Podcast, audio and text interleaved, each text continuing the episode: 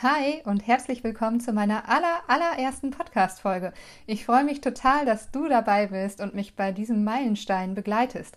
Ich möchte diese Woche die Frage von Simone beantworten.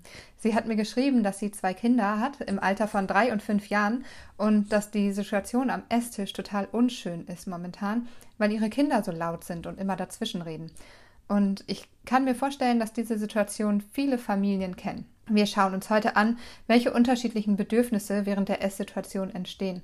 Und ich möchte dir erklären, wie diese Entspannung, also die Ruhe, überhaupt erstmal entstehen kann am Esstisch. Außerdem gebe ich dir natürlich ganz konkrete Tipps für deinen Alltag mit. Willkommen zum Sichtwechsel-Podcast, deinem Podcast für bindungsorientierte Erziehung. Ich helfe dir, dein Kind besser zu verstehen und zeige dir Möglichkeiten für einen entspannteren und liebevolleren Alltag auf damit auch du wieder Freude an deinem Familienleben hast. Zunächst möchte ich dir einen kurzen Sichtwechsel mitgeben. Mit Sichtwechseln möchte ich dir die Augen für das Verhalten deines Kindes öffnen und dein Herz wieder weich machen. Also stell dir vor, du bist auf einer Geschäftsreise gewesen und kommst jetzt nach Hause. Es sind total fantastische Dinge passiert, die du unbedingt erzählen musst. Deine Familie sitzt schon am Tisch und isst. Du setzt dich also dazu, aber statt dir richtig zuzuhören, wenn du anfängst zu erzählen, bekommst du nur so ein paar Supers und Tolls zu hören. Und dann unterhalten sich die anderen auch schon wieder weiter. Und wenn du was zu dem laufenden Gespräch sagst, dann fühlst du dich irgendwie so, als wenn du störst, weil die anderen dich überhaupt nicht so richtig beachten und dir dann auch noch vorwerfen, du würdest sie unterbrechen. Dir ist das dann irgendwann zu bunt und du bestehst beleidigt auf, aber statt jetzt Verständnis zu zeigen, meckert deine Familie dich an, dass du gefälligst sitzen bleiben sollst beim Essen. Das ist leider die Situation, die viele Kinder mitbekommen beim Essen. Sie sind auch aufgeregt, wollen irgendetwas vom Tag erzählen, haben Dinge erlebt, die sie erzählen wollen, haben Dinge erlebt, die sie vielleicht überhaupt nicht erzählen können, weil sie es noch gar nicht so verbalisieren können und brauchen da unsere Unterstützung. Ich möchte, dass wir uns die Situation mal aus den verschiedenen Perspektiven ansehen. Also, wir Eltern haben das Bedürfnis nach Ruhe. Vielleicht war der Arbeitstag anstrengend oder zuvor war es bei euch zu Hause schon sehr unruhig.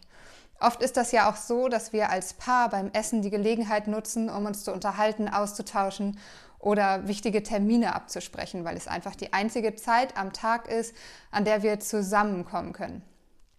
Also, unser Bedürfnis ist also Ruhe, Entspannung, vielleicht auch Genuss des Essens und Kommunikation. Jetzt schauen wir uns mal an, wie unsere Kinder diese Situation wahrnehmen.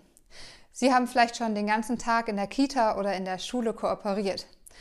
Diese Kinder sind jetzt zum Beispiel zu zweit zu Hause. Das heißt, sie müssen auch da ganz oft mit den Geschwistern verhandeln und Kompromisse eingehen.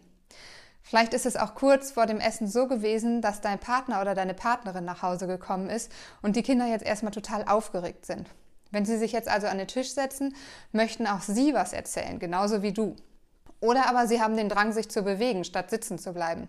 Vielleicht haben sie nicht mal Hunger. Wenn ihr zum Beispiel zu festen Zeiten esst, statt nach Bedürfnissen, was natürlich in vielen Familien so ist, haben deine Kinder vielleicht noch gar nicht das ähm, Hungergefühl, um sitzen zu bleiben. Also, ihre Bedürfnisse sind Austausch und Kommunikation, Bewegung, Autonomie, was oder ob sie essen und Spiel und Spaß. Welche Bedürfnisse bei euch in der Familie tatsächlich jeder hat, gilt es herauszufinden. Und das ist deine Aufgabe. Ebenso wie die Führung dafür zu übernehmen, die Bedürfnisse alle unter einen Hut zu bekommen. Überlegt dir also, ob ihr das Bedürfnis nach Bewegung und Spiel und Spaß vor dem Essen erfüllen könnt, indem ihr zum Beispiel nochmal zwei Runden ums Haus dreht. Denn Ruhe, also Entspannung, kann nur aus der vorherigen Anspannung entstehen. Daher ist es zum Beispiel auch eher kontraproduktiv, wenn du deine Kinder beispielsweise Medien nutzen lässt, um in Ruhe das Essen zuzubereiten. Außer du hast natürlich nachher die Möglichkeit, diese Energie, die vorher aus der Ruhe entstanden ist, vor dem Fernseher oder vor dem Tablet, wieder herauszulassen. Auch hier empfehle ich dir, diese Anspannung nicht in der Nähe des Esstisches oder in dem gleichen Raum rauszulassen. Also wählt entweder einen ganz anderen Raum oder geht nach draußen. Denn für dein Kind ist es extrem schwierig, sich von der wilden, Situation zu lösen und in die Ruhe zu kommen, wenn es sich noch auf dem eigentlichen Spielfeld befindet.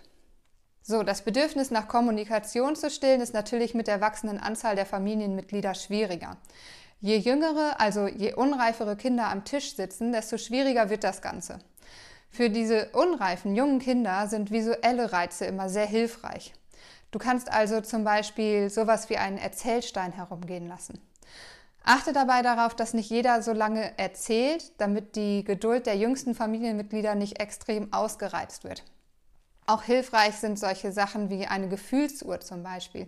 Das ist so eine kleine runde Pappe mit vier oder fünf verschiedenen Gesichtern drauf und ähm, ein Zeiger und derjenige, der etwas erzählt, kann den Zeiger auf das Gesicht richten, wie er sich heute gefühlt hat. Und auch dazu etwas erzählen natürlich. Und auch während des Essens solltest du immer wieder darauf achten, dass eine Mischung aus Anspannung und Entspannung entsteht.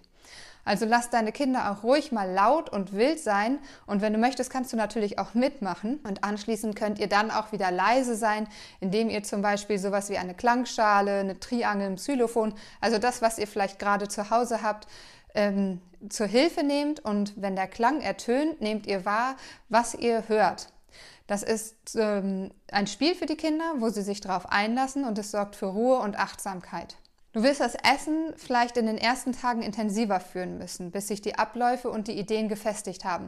Aber nach und nach wirst du merken, dass du loslassen kannst und deine Kinder deine Routinen übernehmen. Du wirst also auch in Ruhe essen können und das Gespräch mit deinem Partner oder deiner Partnerin führen können. Das bedeutet natürlich nicht, dass euer Essen immer ruhig und gelassen ablaufen wird. Aber du wirst die Werkzeuge an der Hand haben, wie du die Führung wieder übernehmen kannst und wie du liebevoll die Bedürfnisse aller im Blick hast.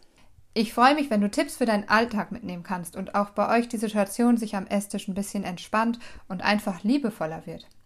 Wenn dir meine Folge gefallen hat, dann freue ich mich riesig, wenn du den Podcast teilst und mich weiterempfiehlst oder aber auch diese Folge bewertest. Das kannst du oben in den Sternen machen. Folg mir auch sehr gerne auf Instagram. Du findest mich unter Sichtwechsel-Erziehung. Ich teile jeden Tag Input zur bindungsorientierten Erziehung und ähm, du bekommst auch Tipps und Tricks, wie du das Ganze in deinem Alltag leicht umsetzen kannst. Jeden Montag findest du außerdem auf meinem Instagram-Account eine Sichtwechselgeschichte, also so eine Geschichte, wie ich sie jetzt ähm, am Anfang dieser Folge erzählt habe. Ich beschreibe dann eine Situation einmal in der Kinderwelt und dann adaptiere ich das Ganze auf die Erwachsenenwelt und ziehe somit den Vergleich. Ähm, das ist immer ein Riesenaugenöffner, was wertschätzenden Umgang mit Kindern angeht. Und donnerstags nehme ich dich in meiner Instagram Story mit, mit mein, in meinem Alltag mit meinen drei Kindern und zeige dir ganz konkret, wie ich mit den Stolpersteinen des Familienalltags umgehe.